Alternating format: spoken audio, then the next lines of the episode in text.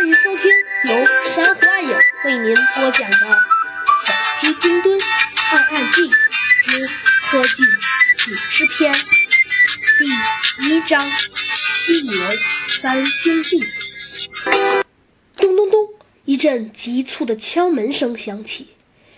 进来吧。从屋内传来了一个没有丝毫感情的声音：“大人，您要的东西终于完成了。”“哼，很不错。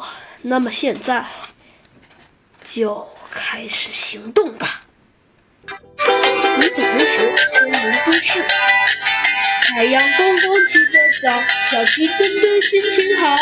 一个呀胖乎乎的身影正走在呀森林都市的街道上。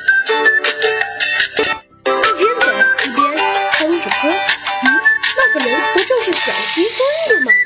原来啊，小鸡墩墩很不错嘛。可是啊，就在这时，突然街道拐弯处冒出了三道身影。哎呦，小鸡墩墩呐和这三道身影撞了个正着。谁呀？居然敢撞我！三道身影中的一道身影立刻大叫道。可是啊，叫着叫着，突然那个人。不叫了，小鸡墩墩抬头一看，原来啊是三只犀牛。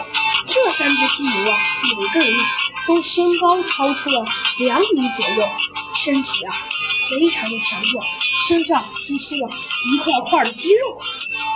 小鸡墩墩定睛一看，原来啊刚刚正在叫唤的，原来是为首的那只最大的犀牛。这时，第二只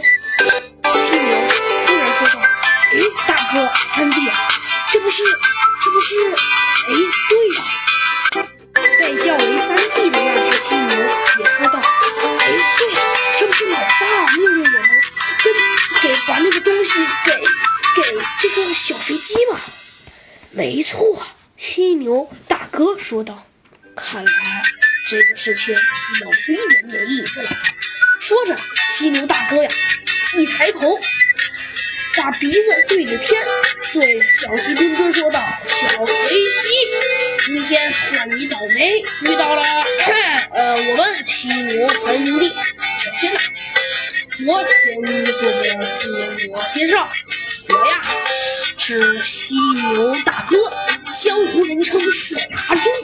右边呢是我二弟，江湖人称帅金鱼。”啊，最后，嗯，这个是我的三弟，江湖人称稀有大王八，掌声在哪里？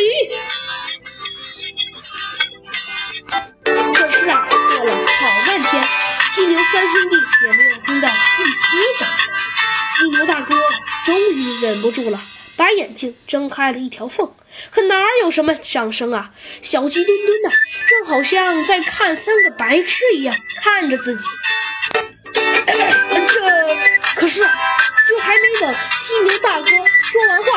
一阵爆笑声。原来呀，小鸡墩墩实在憋不住了，大笑起来。哈哈哈哈！太搞笑了，帅哈猪、帅金鱼、稀有大王八啊！哈哈哈！太搞笑了。这时，突然一声暴喝响起：“够了，够了，够了！小飞机，你不要太得意了啊！呃，兄弟们，把这只小飞机做成鸡饼，再把老大要求我们给他的东西。再给他知道了吗？是大哥。